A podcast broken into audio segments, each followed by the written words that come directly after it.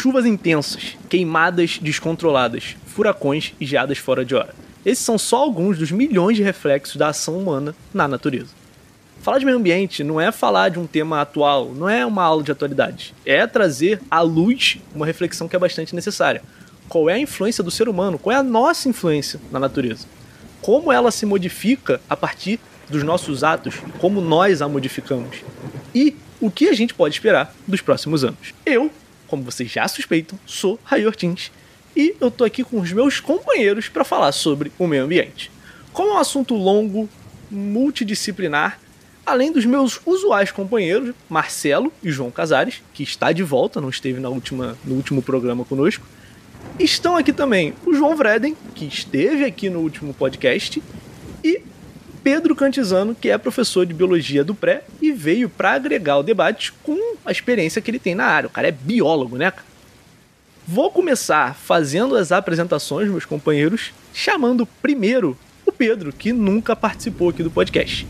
Fala, Raí, tudo bem, cara? É, boa noite aí pra galera do podcast, os ouvintes do podcast. É, como o Raí falou, eu sou o Pedro Cantizano, sou professor de Biologia do Pré-Social do QI. Espero poder contribuir bastante com essa discussão que a gente vai fazer a respeito desse tema, que eu diria ser fundamental hoje em dia na nossa sociedade. Concordo em gênero, número e grau. João Vreden, né? Você é convidado também, então se apresente.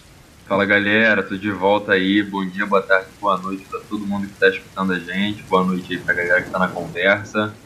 É, vamos para mais uma pauta aí bastante atual também, mas é, aproveitar que a galera tá de história aqui vai datar de muito e muito tempo. É, a gente vai ver hoje aí um pouquinho do da soma de todos esses fatores que a gente vai tentar levantar aqui para vocês e de vários outros também que a gente não vai conseguir elencar aqui por conta de tempo.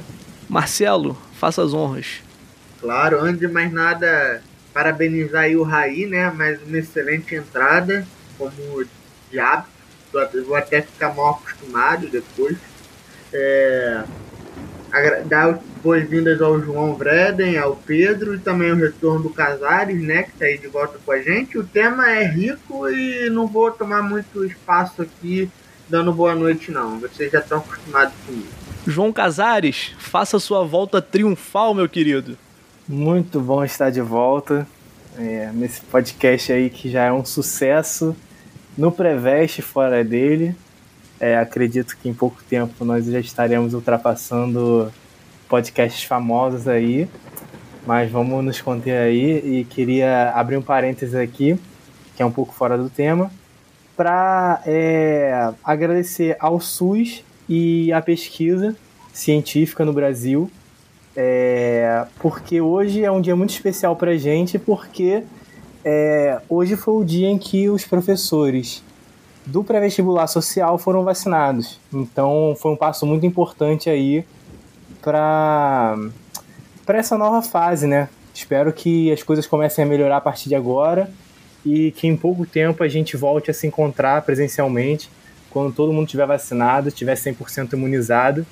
É, então eu queria aproveitar o espaço aí, né, do, do da minha apresentação para fazer essa esse agradecimento, né, por poder a gente ter por a gente ter é, tido a oportunidade de poder se vacinar agora.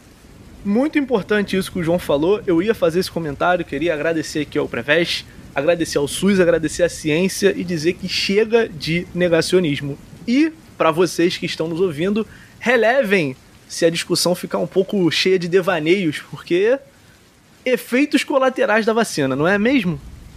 Antes de irmos direto para o episódio, só lembrar para você da nossa campanha. Indique o Atualicast para um amigo seu. Como você sabe, o nosso trabalho aqui é completamente gratuito. E se você quer ajudar a gente de alguma forma, indica para algum amigo seu que a gente vai ficar muito feliz e grato. É isso. Vamos para o episódio.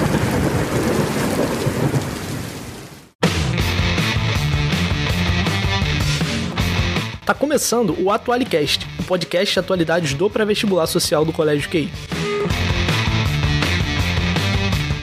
Para começar essa discussão, eu queria falar de um livro chamado Sapiens, que é um livro de um historiador indiano, que é, o nome dele é Yuri Noah Harari. eu não sei se eu estou pronunciando certo, o nome do livro é Sapiens, Uma Breve História da Humanidade, porque no Sapiens ele traz uma história do Homo sapiens. E ele tem um argumento no livro que eu acho bem, bem, bem interessante, ainda mais para falar desse tema de meio ambiente, que é o argumento de que o Homo sapiens é a maior catástrofe natural da história do planeta Terra, dos bilhões de anos que o planeta Terra tem. Então, qual é o argumento dele, né? Ele fala que quando, quando a gente tinha os outros Homo, Homo erectus, Homo. Só lembro do Homo erectus, mas enfim, a gente tem vários outros Homos. Quando a gente tinha esses, essas outras espécies de Homo, é, eles não dominaram o planeta como a gente dominou. Nenhum deles viveu tanto tempo quanto a gente vive. E principalmente nós somos solitários. Se a gente tem, outro, se a gente tem cães de diversas, diversas raças, se a gente tem gatos de diversas raças, o ser humano ele só é o Homo sapiens. E, de certa forma, o, a existência do Homo sapiens explica um pouco isso.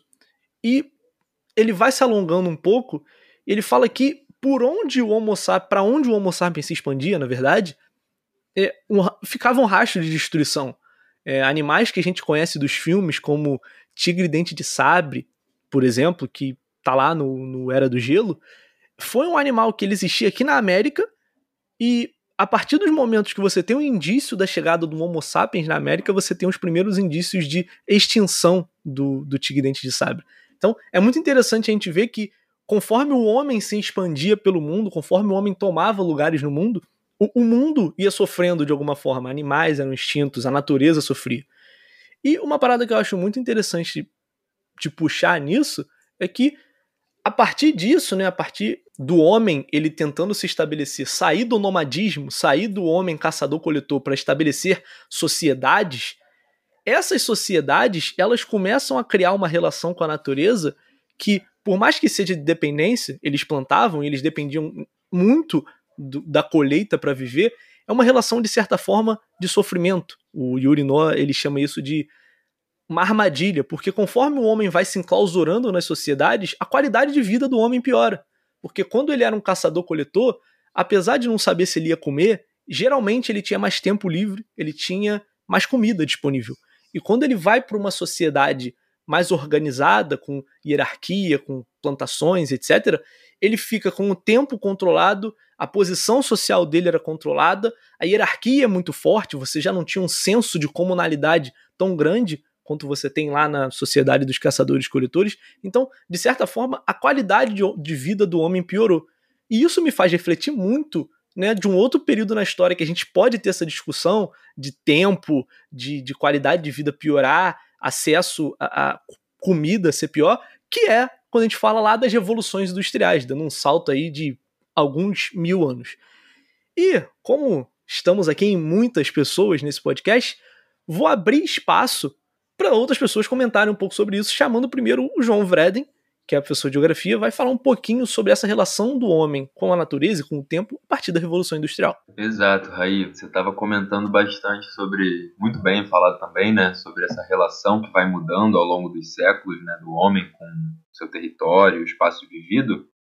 A gente vai percebendo toda essa mudança é, justamente é, em todos, como a gente fala, você fala, ah, uma disponibilidade de comida, uma maior é, controle do tempo, quando a gente vai pensar isso, né, nessa diferença entre os coletores e as grandes cidades urbanas, também vai mudando a forma com qual a própria cidade passa a funcionar como um organismo, né, nesse sentido, é, precisando tanto de alimento, de energia, de agora nesse momento industrial que você comentou, né, de emprego, que é todo a, a camada né, de economia capitalista que vai fazer diferença né, nessa questão que é essa busca por um constante crescimento econômico, que vai estar muito baseado nesse momento a partir do que, né, gente? Da, da produção de itens que vão transformar a, os, as matérias, ou seja, a gente vai pegar a lã, vai transformar numa camisa, num tecido, é, entre vários outros, né? Vai, ao longo das revoluções industriais, esses produtos também vão se modificando, se tornando cada vez mais especializados,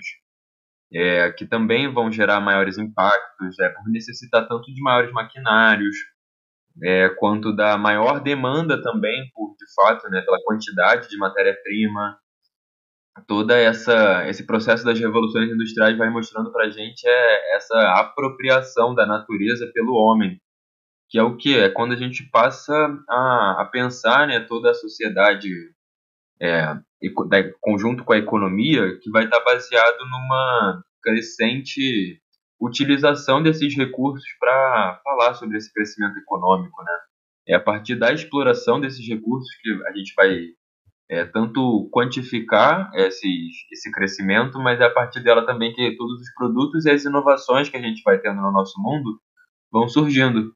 E aí vai gerando aquele, aquela dependência. A partir do momento que a gente começa a ter várias inovações, é, algumas partes, né, ou seja, né, é, no primeiro momento de primeira revolução industrial, a gente vai passando a ter uma expansão da, da lã e de outros recursos energéticos, então a gente vai tendo melhorias de fato em certos pontos. Mas, no geral, a gente vai tendo perda de direitos ambientais, né? No sentido, os direitos ambientais nesse momento ainda nem vai estar pautado, mas os direitos ambientais vão sendo é, perdidos, os direitos individuais, né? Como você estava falando do tempo, a questão do trabalho e a necessidade de ter dinheiro para ter comida, moradia. Então, vai de fato gerando muito impacto na vida né, do ser humano. E isso muda totalmente depois do, da, da terceira, segunda revolução industrial, desculpa. É, a gente vai tendo uma grande crescente sociedade de consumo, né, pautada ali na, nos Estados Unidos, né, nessa cultura norte-americana.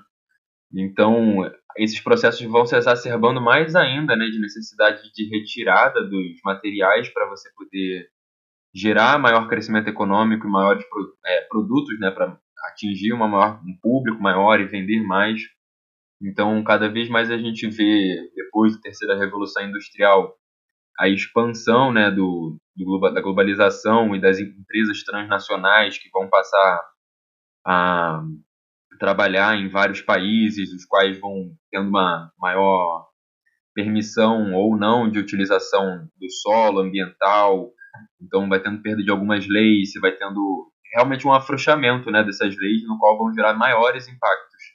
É, eu acho muito interessante o que o, o Raí trouxe, né, essa coisa do, do antropoceno, né, que seria o homem no centro da, da, da, da coisa, e o que o João trouxe também da, dessas, dessas multiplicidades de, de escalas em, em, que vai se dar a relação do homem com a natureza, porque é justamente esse um, um dos pontos centrais do, da história, né? Se a gente for parar para pensar, gente, nós só estudamos a história dos homens, dos grandes acontecimentos, ao, ao menos isso na, na, na sala de aula, na escola e tudo mais. Mas a provocação que eu gostaria de fazer aqui, que acho que seria muito interessante e pertinente, é refletir como a gente pode também entender a história da humanidade, entender os processos que dão, que o João muito bem trouxe aí da modernidade, né? da, da, da saída do homem rural e a entrada dele, a inserção nele no, no, numa vida é, moderna, né?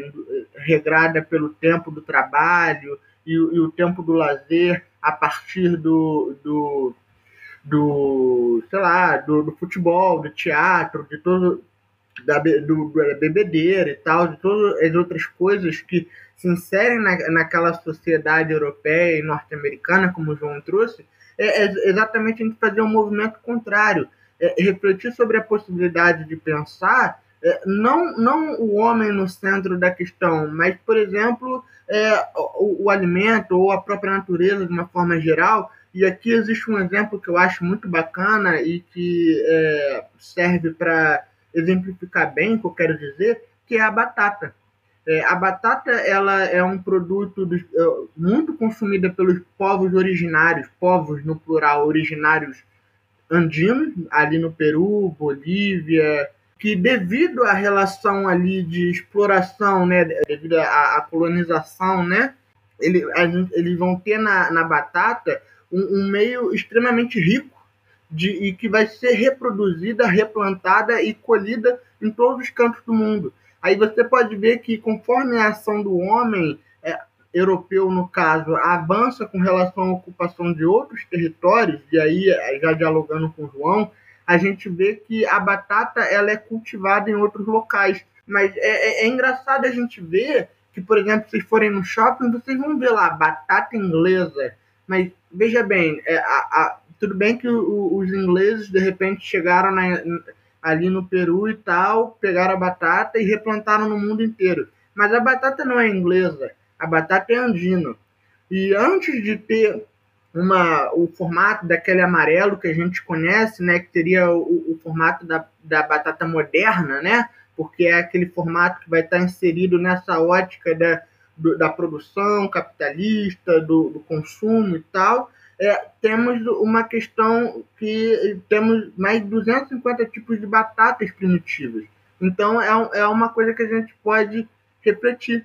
E, e acho que para trazer essa visão da biologia, eu vou trazer o Pedrinho. Chega mais, Pedro. Então, galera, como o Marcelo falou, trazendo para o meu lado da biologia, né?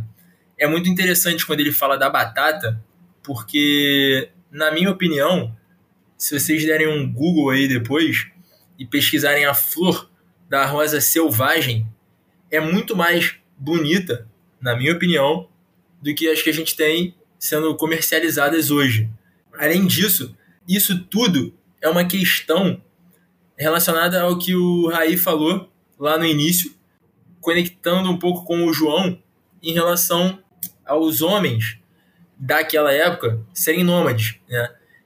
E eles tinham o quê? A questão de dominância das espécies. Né? Eles domesticavam essas espécies para o bem deles.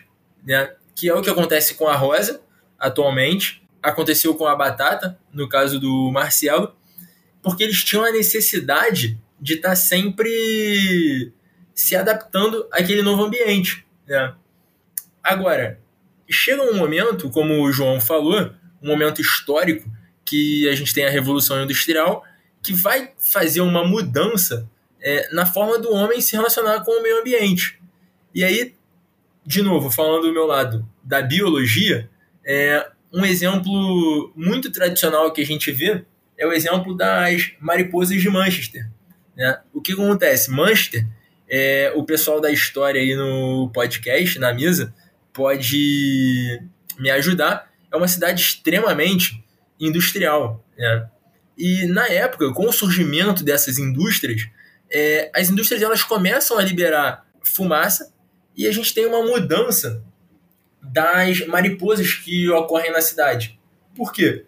Porque com as indústrias liberando essas substâncias, o tronco das árvores eles passam a ter uma coloração um pouco mais escura, uma pigmentação um pouco mais escura. E no momento anterior a isso, as mariposas eram mariposas brancas. Né? Por quê? Porque era a forma que elas tinham de se camuflar no ambiente e se esconder daqueles predadores naturais dela ali na região. Quando o pigmento da casca da árvore passa a ser um pigmento mais escuro, a gente tem uma virada na chave. A gente passa a ter mariposas mais escuras ocorrendo na cidade e não só as mariposas brancas, como ocorria anteriormente.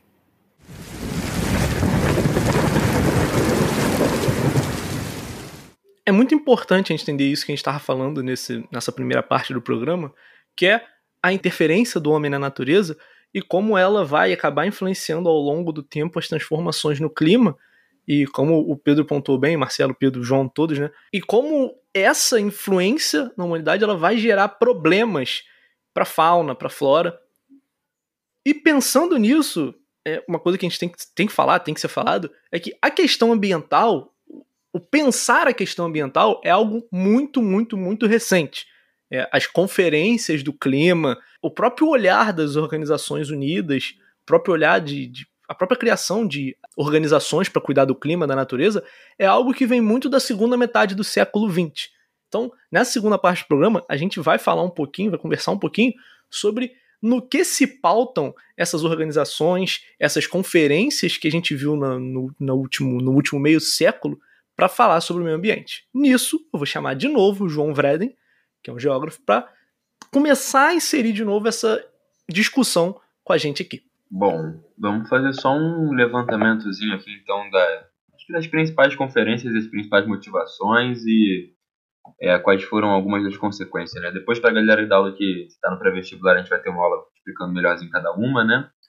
Mas, que nem o Ray estava falando, né, a partir ali do finalzinho da década de 60, a gente começa a observar um pouco maior a, a presença dessa pauta né, ambiental nas questões dos países, né, de fato, querendo começar, alguns deles né, também, começando a conversar sobre essa pauta, e ela vai entrar, de fato, na discussão na ONU.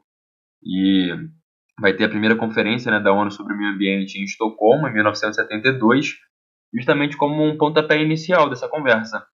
E uma das consequências, né, do, consequências não, né, mas um, um dos desenvolvimentos, né, que a gente vai observar, é, são as conferências de duas vertentes bem grandes, né, que seriam os zeristas, ou seja, aqueles que defendem o desenvolvimento zero, é muito pautado numa não é como malthusianismo, né, de explosão demográfica, na qual é, teria muita gente, é, não, não a, a, o mundo né, não conseguiria suportar essa capacidade de tantas pessoas por conta dos impactos ambientais.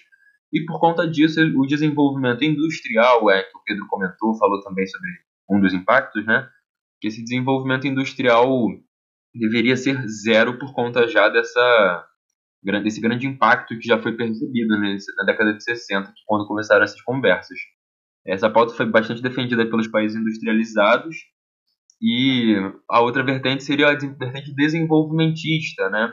que vai falar de, um, de uma defesa da industrialização tardia, na qual esses países né, desenvolvidos, né, industrializados, já teriam passado por esse processo de industrialização e nesse momento é, é daria, de certa forma, né, a carta branca, né, como a gente percebe no governo atual do Brasil, para a gente poder desmatar, de certa forma, sem abrangências e já pautado, né, quando a gente discutiu em discurso, por exemplo, Paulo Guedes, falando sobre o nosso direito de desmatar as nossas matas, porque os europeus já fizeram isso, né, invertendo totalmente o ponto da conversa. E aí, nesse ponto, seria, de fato, esse, é, esses dois grandes desenvolvimentos que tiveram nessa primeira conferência. E outro importantíssimo que a gente vai ter também seria o relatório Brundtland, que vai ser em 1987, né, vai ser ratificado. É, o Brundtland leva o nome né, de quem desenvolveu, se não me engano, era uma a primeira ministra, acho que da Suécia, não, Suíça, desculpa, né, não vou lembrar agora. Mas é, esse que vai pautar basicamente como a gente percebe hoje tudo que a gente estuda né, em ecologia, é, na pauta geoambiental, que seria o desenvolvimento sustentável. Ela cunhou né, esse termo no meu. Chegou a um ponto no meio do caminho entre tanto os zeristas como os desenvolvimentistas e o desenvolvimento sustentável vai se pautar justamente nessa utilização dos recursos sem comprometer né, a disponibilidade para as próximas gerações. E muito dessa pauta né, também vai gerar duas outras grandes vertentes né, ambientais, que seria o conservacionismo e o preservacionismo. O conservacionismo vai ser bem parecido né, com o desenvolvimento sustentável, que é a utilização sem comprometer para gerações futuras, e vai ter bastante é, desenvolvimento territorial naquelas unidades de conservação integral e também de uso sustentável. A, outra vertente seria o preservacionismo, né, no qual pretende-se preservar a natureza independente de qualquer valor econômico que seja pautado a ela, ou seja, a natureza tem o seu valor próprio por ser a natureza. Então, a interferência humana seria nociva e a gente consegue observar muito esses parques ambientais, né, que a gente consegue ter de preservação quase que integral, onde a gente pode só fazer uma visita ou pesquisa. Negócio que eu acho muito interessante, João, em todas essas conferências, no que pauta essas conferências, é que todas elas têm é, é, uma ideia de que a humanidade, né, ela tem que ter uma, um meio ambiente, uma natureza, um mundo habitável para viver. Então, ela parte de uma premissa de, vamos dizer assim, que não é uma premissa egoísta, né? não é uma premissa individualista, é uma premissa que fala, cara, não é porque eu quero viver bem, é, eu quero viver uma vida boa, que eu tenho que prejudicar o futuro da, da humanidade, o futuro do planeta Terra. Então, todas elas vêm pautadas nessa ideia. É, os, as nossas próximas gerações, eles têm que ter um mundo que possa prover para eles a mesma qualidade de vida que eu tô tendo. Perfeito, Raí, perfeito. E é, é nesse sentido que quando a gente vê depois, né, em 92, 1992, a gente tem a, a Rio ou a Eco 92, e é nesse sentido que entra a pauta da Agenda 21, que seria um plano de desenvolvimento sustentável global no século 21. Então, 178 países ratificaram esse acordo, né? A gente vê que na época foi o maior acordo assinado por muitos maiores países, né? e vai ter a inserção dos países subdesenvolvidos nesse debate. Então também vai começar a levar as considerações dele, deles, né, tanto econômicas quanto ambientais, para o quê? Para é, fazer justamente que esse desenvolvimento sustentável é, consiga levar em consideração tanto o crescimento econômico dos países que estão se industrializando e crescendo sua economia, para que também haja né, essa preocupação de já antes, para que não tenha é, tanta destruição ambiental nesse sentido. E aí a gente vai ter os princípios né, que vão ser criados, que a gente está falando bastante aqui sobre meio ambiente né, e meio ambiente florestal. Tá? E as principais convenções né, vão, se, vão tratar junto à biodiversidade, as mudanças climáticas e também os processos de desertificação, que vão ser observados né, nesses outros relatórios que a gente vai vendo depois, de maneira muito mais é, enfática. O protocolo de Kyoto vai trazer para a gente as metas de 1997, vai trazer as metas para reduzir a emissão desses gases de efeito estufa, é, por exemplo, falando aqui como é, de, a conferência foi feita em 1990, 97, e até 2012 esperava-se reduzir até 5% a emissão geral global. É, contanto não entrou os países emergentes, né, os Estados Unidos acabou saindo do protocolo em 2001, e ele acabou perdendo sua força também, mas um ponto bem importante para a gente falar daqui seria justamente a, a, política do crédito de carbono, né, que é aquela commodity ambiental no qual vai ser feito um estudo né, de quais são as emissões de, de gases nocivos né, para o ambiente e cada país vai ter que estipular a sua meta né, para redução da, da, emissão desse carbono. E aí aqueles que conseguem né, reduzir os seus, é, suas emissões podem vender nesse mercado global para países que estão passando né, dessa, dessa meta a ser cumprida. É, a gente entra na pauta aqui também para fazer o nosso questionamento né, sobre se é realmente esse é, desenvolvimento sustentável né, que a gente quer trazer para a nossa sociedade, no qual apenas há ganhos econômicos né, nesse sentido para você reduzir, ou se a gente quer realmente gerar valor na natureza e entender toda é, a necessidade de preservá-la. E nessa pauta também que vai entrar junto, de novo, né, a Rio mais 20, que vai acontecer 20 anos depois da Rio 92, é, tem a Rio Mais 10, né, consagrada lá em, 2010, em 2002 em Joanesburgo, na qual, é, de maneira geral, né, só para a gente poder também não ficar assistindo tanto, vão ser muitos questionamentos, é, muitas pautas vão ser levantadas, mas poucos projetos né, vão ser desenvolvidos. É, por conta também daquela saída dos Estados Unidos em 2001 do protocolo de Kyoto. A Rio Mais 20 né, vai ser para renovar essas políticas de desenvolvimento sustentável numa economia verde. E aí eu vou abrir a palavra aqui para quem pode ter muito mais é, sabedoria né, nesse momento aí, quem participou da Rio Mais 20, que é o nosso colega Marcelo. Ô, João, parece até um mundo. É, era um mundo pré-apocalíptico, né? Pré-pandemia, era, era outra coisa, né? E, e, uma coisa que, enquanto. Um, um detalhe que enquanto você falava, e o Pedro Henrique também tocou nesse assunto em off, para falar a verdade, né? É, é, é, o quanto o Rio, ele, ele no século XXI, ele acaba virando uma cidade assim dos eventos, né? A gente é, tem vários eventos aí, é, para além de eventos esportivos e tal, eventos também nesse sentido de, de ser um, espaço de diálogo do Brasil com o mundo, né? Receber os grandes chefes de Estado, os grandes diplomatas, e todos eles estavam é, na Rio Mais 20. E eu, como um, um cidadão, estudante na época, na escola ainda, é, eu frequentei, assim, foi um, um espaço que eu, que eu vivenciei bastante, né? Porque a escola dava essa possibilidade, então foi, antes de mais nada, um espaço muito enriquecedor, né? E, e, era muito bacana porque, ao mesmo tempo que existia uma agenda, né, que é uma palavra que o João usou bastante, do futuro, é, também havia uma agenda do presente, né? no sentido de tentar é, despertar nas pessoas é, é agentes da transformação, porque muitas vezes a, a gente reflete muito na, nas coisas sociais, né? mas é, o que a Rima 20 me ensinou, por exemplo, é que as ações individuais elas também são importantes elas não resolvem o problema, mas elas são é, partes importantes da, dessa transformação, né?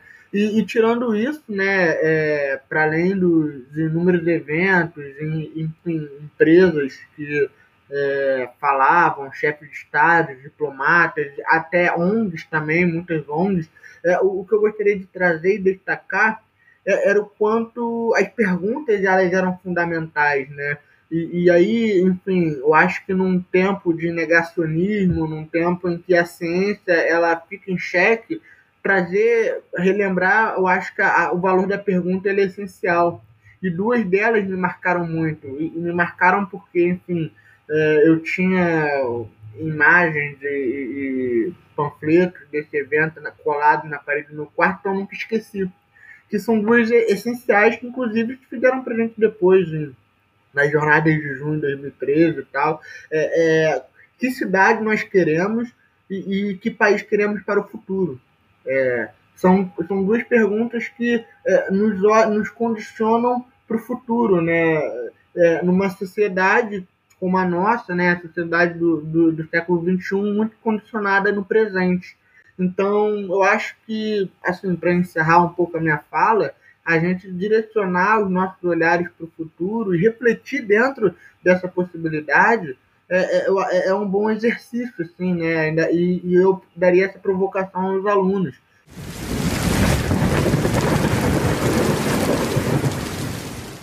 Essa experiência do Marcelo vai muito em conjunto ao que eu falei, ao que o João falou, de trazer um pouco do que, que eram as pautas sobre essas outras conferências. Mas a gente tem que lembrar que enquanto a gente fala, a gente está vivendo, a gente é agente da natureza, do mundo, e o nosso tempo também é um tempo permeado por questões, principalmente o tempo que a gente grava, o tempo que a gente fala que é o tempo da pandemia. Então, o Pedro vai falar um pouquinho sobre as preocupações atuais da última década que as organizações do meio ambiente, que a própria ONU, está tendo para cuidar do nosso planeta. É muito interessante essa fala de vocês, Raí, porque essa semana nós tivemos aí o Dia Mundial do Meio Ambiente e o Dia Mundial dos Oceanos. Né? E a ONU, uma informação a mais aí para os ouvintes, a ONU, essa década, ela estabeleceu que vai ser a década dos oceanos. Ou seja, todos os esforços que a ONU vai fazer vão estar voltados para uma conservação dos oceanos. A última década, para quem quiser saber também, foi a década da biodiversidade. E falando em biodiversidade, nós temos também duas conferências né, que são muito parecidas com o que os meninos falaram, que são as conferências das partes, que é a COP26 e a COP15, que elas estavam na agenda ambiental de 2020, mas que por conta da pandemia elas não puderam acontecer. E a COP26, que vai ser realizada na Escócia, ela vai estar voltada para discutir sobre as regras da implementação do Acordo de Paris.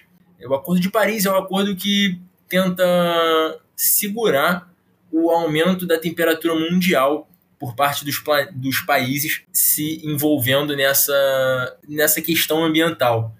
Além disso, a COP15 ela visa estratégias globais é, para uma conservação da biodiversidade também. Né? nessa, nesse período que a gente tem. E uma informação interessante é que está sendo discutida também a Rio Mais 30, né, que é uma comemoração da Eco 92, que o João falou, que foi a primeira conferência, a primeira grande conferência a debater essas questões ambientais. É isso, muito interessante. Eu acho muito importante a gente ficar atento e ter esse olhar sobre as preocupações que estão tendo, né? A gente fala muito de conferências, a gente fala muito de Rio 92, a gente fala muito de Rio mais 20, a gente fala muito de protocolo de Kyoto, e eu acho muito importante a gente ter um olhar para o que está se fazendo agora, para como estão pensando agora essa preocupação com o meio ambiente. É, só fazendo um comentário nessa sua última fala, Raí, é que, na minha opinião, eu acredito que o mundo ele esteja precisando de objetivo muito ambicioso, no sentido de pensar muito grande para a conservação dos ecossistemas para que possa enfrentar o aquecimento global. Entendi, entendi. É, é, muito importante a gente pensar nisso porque é um desafio que ele não é só um desafio que é ambiental. Eu acho que é muito fácil a gente falar, ah, a gente quer preservar o meio ambiente. Óbvio que a gente quer preservar o meio ambiente, mas a gente tem que pensar em como preservar o meio ambiente de uma forma é, não sustentável, né? Porque preservar o meio ambiente é ser sustentável, mas de uma forma que o resto do mundo também continue tendo um segmento. É porque eu não quero dar uma impressão de que, ah, não, a gente tem que preservar o meio ambiente respeitando, sei lá, o capitalismo, as empresas. O que eu tô querendo falar é, a gente tem algumas coisas postas que se a gente também fizer uma mudança muito radical, as pessoas também vão sofrer, de certa forma. Então, eu acho que a gente tem. É, é um caminho muito difícil, mas a gente tem que caminhar num limiar aqui que, que também, de certa forma, não prejudique tanto as pessoas quanto a gente está prejudicando o meio ambiente. Acho que eu me fiz claro. Nesse sentido, eu acho muito interessante a gente olhar por, porque a gente está vivendo a situação da pandemia. E em diversos locais no mundo, ano passado, o que se viu foi a redução da atividade comercial, atividade, a redução da atividade industrial, a redução da circulação de pessoas nas ruas, fez com que esses lugares apresentassem índices muito melhores, por exemplo, de carbono, de lixo nos oceanos. É, lá na China, pô, a China, se a gente for pensar na China, a China hoje é um dos lugares mais poluídos do mundo. Você tem fotos da China que parece que tem uma neblina. Não, não é neblina, é poluição. Nesse sentido, ano passado, a China é, é, tem fotos aéreas de satélite que mostram a concentração de gases tóxicos na atmosfera chinesa e durante aqueles períodos ali de quarentena mais rígida na China, esses gases basicamente se dissiparam.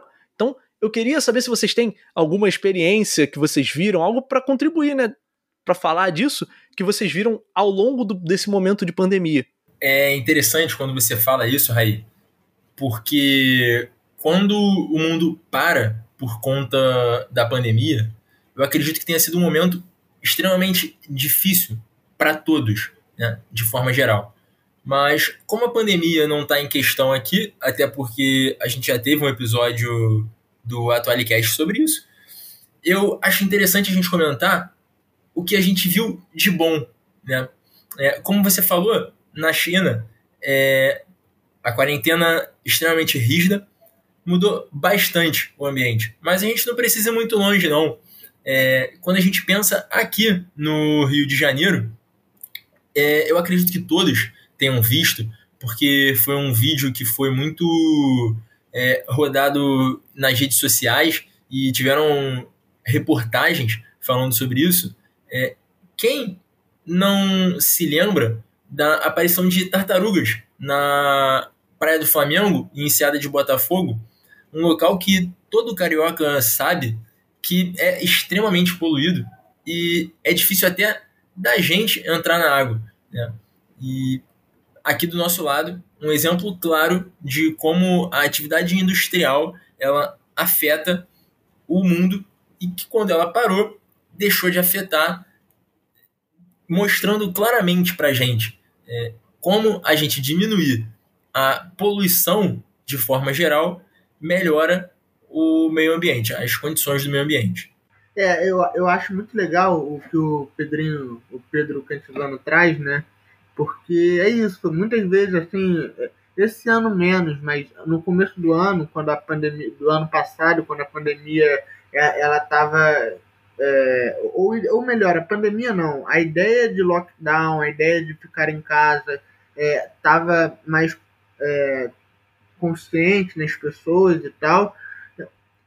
Os jornais, Jornal Nacional, Jornal Dia, né, os, esses jornais ao longo do, do, da grade horária das televisões costumavam mostrar é, a, a, invasão dos animais em espaços humanos, né, na, naquela, naquela ideia de, de conflito, de, de ocupação do espaço, né. Aí passava lá o, o, o golfinho nadando pelos rios de Veneza, ou então sei lá, aves que nunca não, apare, não apareciam no, no Central Park e tudo mais, ou então alguns roedores maiores andando pela cidade, tipo as capivaras da Lagoa Rodrigo de Freitas, ocupando outros lugares da lagoa que geralmente estaria sendo ocupado por pessoas e tal. E no, eu posso falar no meu caso particular, assim, né?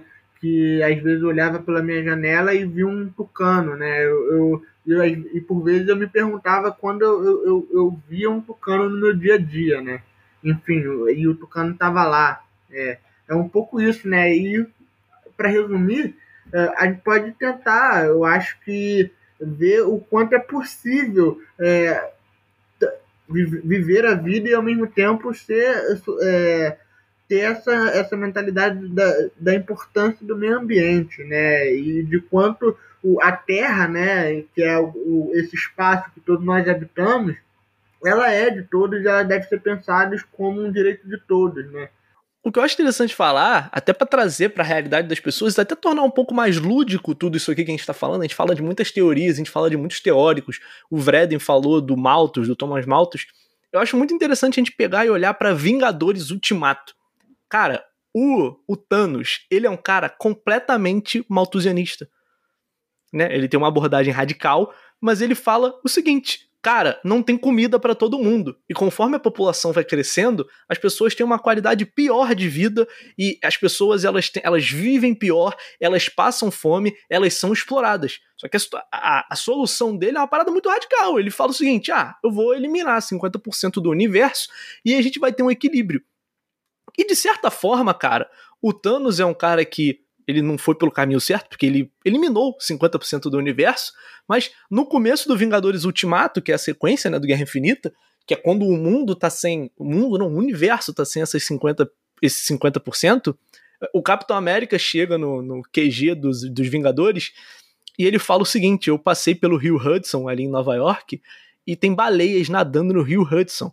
E, cara, o Rio Hudson é o rio que tem ali em Nova York, um dos mais famosos dos Estados Unidos, e é, por ser ali do lado de Manhattan, ele é extremamente poluído. Então, quando ele fala isso, ele tá trazendo essa ideia, né? Tem menos gente, as pessoas estão consumindo menos, elas estão poluindo menos e o planeta tá é, se, se regenerando, digamos assim. Óbvio que pô, não foi pelo caminho certo, mas eu acho interessante trazer isso para vocês verem como essas teorias que a gente está falando do malthusianismo, ela está presente na fala do Thanos. E isso que a gente falou agora desse momento de pandemia, o mundo está meio que se regenerando conforme a gente estava nesse período em casa, sem atividade industrial, tá ali presente naquele filme, tá presente em algo que rodou o mundo inteiro.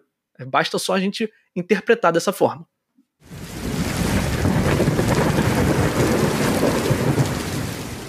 Galera, tudo que a gente falou aqui nesse episódio é muito, muito importante.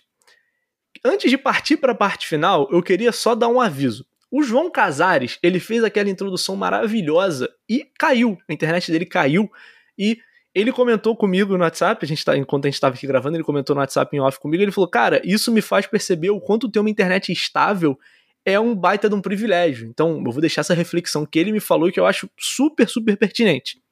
E o João Vreden, depois dessa última fala dele, a gente teve um probleminha aqui com a gravação, e aí ele mandou uma mensagem pra gente, falou, cara, então, os efeitos da vacina bateram, eu tô suando frio, meu estômago tá estranho, vou sair também. Como ele já tinha dado uma ótima contribuição pro nosso programa, a gente liberou ele. Ficamos aqui eu, Pedro e Marcelo, que levamos essa última parte aqui, e é para esses dois que estão aqui ainda comigo que eu vou fazer a seguinte pergunta. Pedro, Marcelo, o que vocês esperam do mundo, do meio ambiente, da natureza para os próximos anos. Vou começar dando a palavra para o Pedro, que é nosso convidado, então tem aqui o tapete vermelho. É, muito obrigado, Raí, fico muito honrado. É, o que eu espero, é, como eu já até citei durante o nosso podcast, é que o mundo ele tenha objetivos ambiciosos, né? objetivos grandes para conservação de, de ecossistema é, e enfrentar ainda o aquecimento global. Além disso, eu espero também que as empresas do grande capital elas olhem mais para o meio ambiente, né? Até porque a gente sabe que essas empresas elas são parte do problema e já que elas são parte do problema, por que não serem parte da solução desses problemas, né? Porque elas mesmas sabem como o João falou na última fala dele, sobre os créditos de carbono, elas sabem que elas têm muito a contribuir para o meio ambiente. Além disso, falando agora em relação a um todo, né, eu acredito que as fontes de energia renováveis elas são um grande caminho. É, e quando eu falo energia renovável, eu falo energia limpa. Então, energia eólica, energia solar, energia oriunda de biomassa. Elas têm seus problemas também, né? não vou dizer que não tem, mas são uma excelente opção para acabar com petróleo, acabar com a combustão de forma geral no mundo. E para finalizar, é, e deixar aí a galera atenta em relação a isso. Aí é uma opinião particular minha, que eu vejo que tem crescido essa discussão entre os meus amigos, também biólogos, que é a questão do lixo orgânico ser um novo alvo da reciclagem. Né? A gente já teve o alvo da reciclagem do plástico, do metal, e do vidro, e agora os orgânicos, eu acho que são o, vão ser o novo alvo da reciclagem. É, o, o que o Pedro trouxe é, é bem bacana, né? E tá atento também para as iniciativas individuais, para cooperativas. Tem gente se organizando para propor alternativas para o lixo, né? Tem, por exemplo, iniciativas como a Revolução Solar, que leva luz solar para as comunidades e tal. Então, o, o, é isso, né? Tipo, é, o meio ambiente ele é uma coisa que nós precisamos estar muito atentos o tempo todo e, e, nós precisamos ter consciência da importância dele, né? E não se esquecer nenhum segundo é, do papel que sem, sem o meio ambiente, sem a preservação do meio ambiente, nós não, não conseguiríamos viver no planeta Terra, né? Que é, que é esse o nosso, o nosso objetivo, espero eu. E tirando isso, o fato de que a Terra também seja habitada a todos, né? E, e independente de, eu, eu, diria que independente da, da, da raça, independente de, de, do indivíduo que seja, né? Nós temos que pensar que o planeta Terra é de todos. Então, é, essa é a minha mensagem final e eu espero que é isso que nós possamos conseguir no futuro, que, enfim, a gente consiga viver bem, que todos consigam viver bem. Cara, então, muito interessante isso que vocês dois falaram. É muito interessante é, essa, essa proposta ousada que o Pedro trouxe, essa e essa ideia que o Marcelo trouxe, que é, que é a ideia de permeada desse episódio, que é o planeta Terra é importante, a gente tem que viver nele e a gente tem que viver num planeta melhor possível, e ele é para todo mundo. E uma coisa que eu falo, fico até chateado que o João não tá aqui para discordar de mim, porque eu sei que ele discordaria, o João Casares, é que eu sempre falo que existe um problema e muitas vezes a gente quer acabar com esse problema. E eu sempre falo que a solução está dentro do problema. Quando a gente falou de redes sociais, as redes sociais hoje elas são um problema. E eu sempre falei, a solução está dentro delas. Elas não foram criadas para ser um problema. E muita gente hoje vê no, o problema da questão ambiental no capitalismo. Mas eu acho que o, a solução ela pode estar dentro do capitalismo. A gente não falou muito aqui da situação do Brasil, do meio ambiente no Brasil hoje, porque eu acho que seria muito chovendo molhado, mas saiu há pouco tempo a notícia de que supermercados do Reino Unido vão deixar de comprar a soja do Brasil, produtos derivados da soja brasileira, caso o, o Brasil não pare de desmatar a Amazônia, porque um, uma das maiores razões do desmatamento da Amazônia é exatamente né, para plantações de soja. Então, eu acho muito importante a gente ter esse olhar de que próprias empresas que vivem dentro do capitalismo já estão olhando por esse lado. A gente tem, por exemplo, a empresa lá do Elon Musk, que é a Tesla, que fabrica carros elétricos. É, ele tem um viés muito de fabricar um carro elétrico de luxo, mas muitas é, empresas automotivas já fabricam carros elétricos. Eu adoro automobilismo, assisto Fórmula 1 a Fórmula 1 disse que o objetivo dela para próximo, os próximos 15, 20 anos é acabar com a categoria sendo movida a gasolina. E a Fórmula 1 pode parecer um esporte muito elitista, pode parecer um universo muito fechado, mas a Fórmula 1 dentro da indústria automobilística, ela é muito precursora de muitas coisas. Coisas como a gente vê hoje a injeção eletrônica, freio ABS, são coisas que vieram primeiro na Fórmula 1. Então, se eles estão pensando nisso, é também um pensamento que pode vir para a indústria automobilística no mundo inteiro. Então, eu acho que o, o problema ele existe e eu acho que a solução ela pode estar dentro do problema. Então, quando a gente está falando de de resolver esse problema do meio ambiente, a gente está falando também em saber dialogar, de certa forma, com as empresas que hoje exploram o meio ambiente e falar para elas o seguinte: olha aqui, amiguinho, talvez se você se posicionar de outra forma, você vai lucrar mais. E quando eu falo lucrar mais, sim, viso lucro, mas eu acho que mesmo se tiver visando lucro, se for ajudar, se for transformar esse paradigma, eu acho muito válido. É, então, Raí, eu como um fã de automobilismo, não poderia deixar de comentar também é, o posicionamento do Lewis Hamilton, que, na minha opinião, hoje é um dos grandes pilotos de Fórmula 1, já tendo entrado para a história, que tem um posicionamento exatamente contra o uso do motor a gasolina. Né? Ele mesmo já utiliza carros elétricos, dele, carros próprios. Né? E, infelizmente, a questão do Brasil é muito chato a gente ter que comentar, porque, como você falou, é realmente chovendo molhado e fica chato até, né? Mas não dá para deixar de falar que esses últimos anos o índice de desmatamento na Amazônia foi muito grande. Né? E como o Marcelo falou, e a gente já debateu esse episódio inteiro, a gente precisa do meio ambiente. Né? E essas ondas de calor que a gente sente atualmente é total relacionado com desmatamento na Amazônia e um evento muito triste. Eu, como biólogo, fico triste de ter que falar desse evento que foram as queimadas do Pantanal no ano passado. É muito importante a gente observar isso e muito importante de observar. Vejam os noticiários, se informem, porque a gente está para passar aí por uma grande crise hídrica, talvez uma crise energética que tem total, total, total ligação com essa questão da, do desmatamento da Amazônia. A gente já está aqui num programa longo, então não vou me estender muito mais, mas o que eu quero reafirmar aqui é existe, uma, existe um problema e a solução ela tem ela está dentro desse problema. E quando eu digo isso, eu queria só trazer um outro ponto para vocês entenderem melhor o que eu estou falando. Muito se questiona das empresas que fazem propaganda em cima de pessoas negras ou da comunidade LGBTQIA+, que, fal que falam, ah, isso é pink money, isso é black money. Só que essas empresas, as empresas do capitalismo, de certa forma, elas pautam é, muita coisa do que a gente fala. E quando elas trazem uma pessoa negra para TV, elas trazem uma pessoa da comunidade LGBTQIA+, para TV, eles estão dando visibilidade para essas pessoas. Então, quando eu estou falando isso, eu estou falando dessas empresas trazerem visibilidade a partir dessas empresas mesmo, a gente trazer visibilidade para a pauta ambiental, que é uma coisa muito importante. A gente geralmente faz indicações culturais.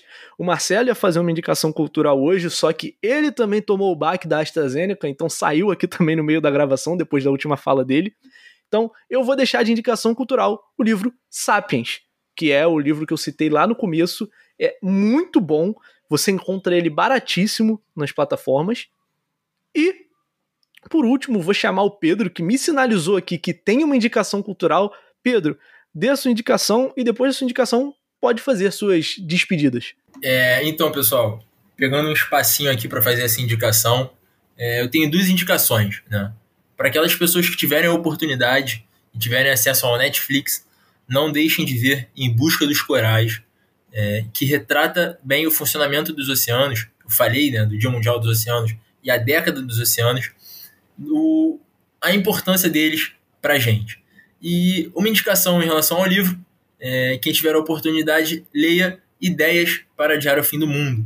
Né? É um livro do grandiosíssimo Ailton Krenak, ele é um indígena e hoje é um dos grandes líderes à frente dessa batalha ambiental. Então, Ideias para Adiar o Fim do Mundo.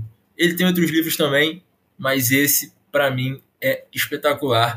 Então, quem tiver a oportunidade, leia esse livro que não vão se arrepender. E para me despedir, agradeço ao Raí, ao Marcelo, ao Casares, que não pôde continuar com a gente, pelo convite para o Atualicast. Eu falei já no início, eu escuto os programas é, e fico muito feliz de ter sido chamado para contribuir. Espero que vocês tenham gostado. Quando quiser, estou à disposição novamente para contribuir. E é isso, galera. Um abraço Espero que todos estejam bem, que continuem bem, né? Fiquem bem.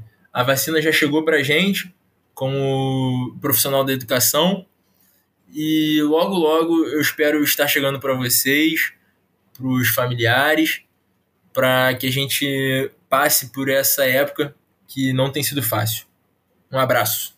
É isso, galera. Antes de me despedir, cara, o Pedro falou do Netflix. Eu lembrei como eu não posso trazer esse, como eu não trago essa indicação aqui para quem tiver acesso ao Netflix, como o Pedro falou, vejam.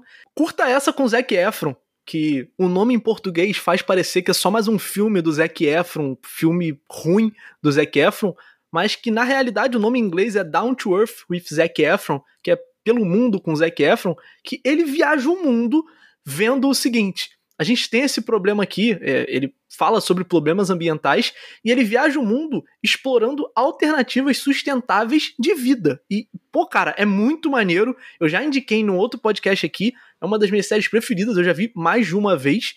E tá sendo produzida a segunda temporada, que vai ser produzida em meia realidade da pandemia. Então, assim, eles discutem temas muito importantes, pautas muito importantes, eles falam de quase tudo isso que a gente falou aqui, e eles pro propõem mudanças, eles trazem soluções, eles vão para aldeias que vivem de forma de sinergia com a natureza. Enfim, vejam, curta essa com o Zac Efron. O que eu tinha para falar hoje eu já falei, espero que vocês estejam bem. Como o Pedro falou, a vacina vai chegar para todo mundo. Quando você tiver a sua chance, se vacine. Não acredite em fake news sobre vacina. Não acredite que vacina está implantando chip em você. Não acredite que a vacina vai te matar daqui a cinco anos. Isso é tudo mentira. Isso é tudo uma propaganda política que quer que você não se vacine.